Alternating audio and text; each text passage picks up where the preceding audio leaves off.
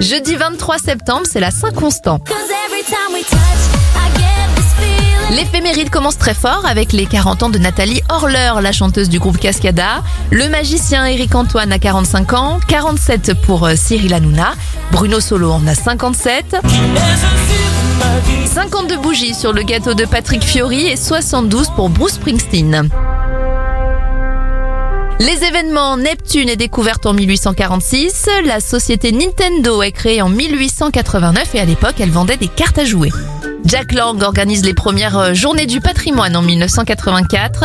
En 1998, c'est une première mondiale. Une main est greffée sur un patient à Lyon. Et en 2019, la jeune Greta Thunberg prononce son discours en faveur de la préservation du climat à New York avec son désormais célèbre How dare you?